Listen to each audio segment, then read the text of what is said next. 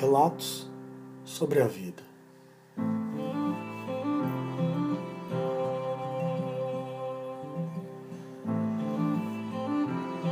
Ufa! Vejo pessoas rodeadas de pessoas. Vejo sorrisos incertos, verdades não contadas. Vejo sentimentos baratos sendo contados ao revirar de mais uma golada. Vejo pessoas vazias vivendo ilusões. Pessoas estas que procuram amizades verdadeiras quando não são verdadeiras consigo mesmo. Vejo pessoas mostrarem ao público uma nova, melhor amizade todo mês.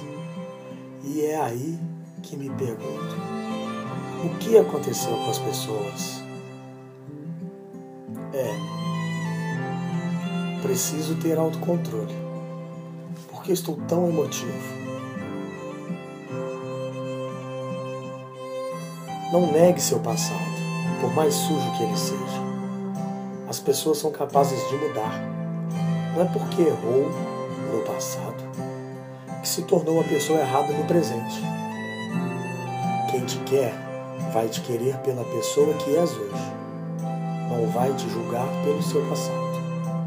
Vai te aceitar e te fazer o presente.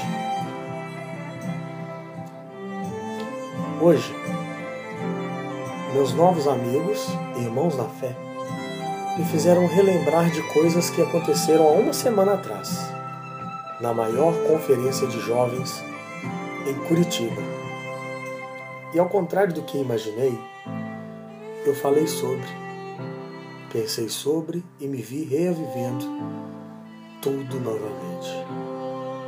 Uma explosão de sentimentos. Sentimentos meus, sentimentos deles. Quando aconteceu, confesso que sofri, confesso que não quis mais falar. E às vezes desejava que o tempo voltasse para não ter vivido o que eu vivi mas tudo isso foi se transformando em arrependimentos.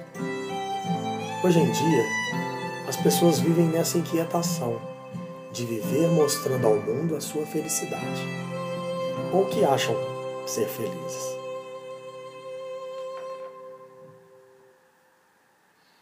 Felicidade é felicidade. Felicidade são momentos. Momentos estes que realmente são felizes quando você vive ali, só para você, ou com alguém e você, ou com muitos alguém e você. Não precisa toda hora postar foto, escrever um texto, só para que as pessoas saibam que você não está a chorar Viva o momento. Aproveite-os. Se quiser demonstrar amor a alguém, manda flores, escreve uma carta ou leve a pessoa amada para ver o nascer do sol. Não adianta mostrar para todo mundo e não mostrar realmente para a pessoa que ama. Demonstrar ao mundo é esquecer de demonstrar a realmente quem mereça. Distribuir amor é cuidar de si, cuidando do outro. Eu não sou desse mundo. Eu sou da nova geração. Eu sou da verdade. Eu sou daquele que vai além, que vai ao encontro do próximo, da dor do irmão, dos fatos, do hoje, do de graça, do fazer-se estar à disposição do amar, do aceitar, do ouvir, do atravessar, do ser caminho para que se conheça o outro, para que se entenda o outro, para que se cuide do outro. Amar. Amar é deixar seu estado livre para que o Senhor o conduza para que você possa estar pronto para as mudanças necessárias.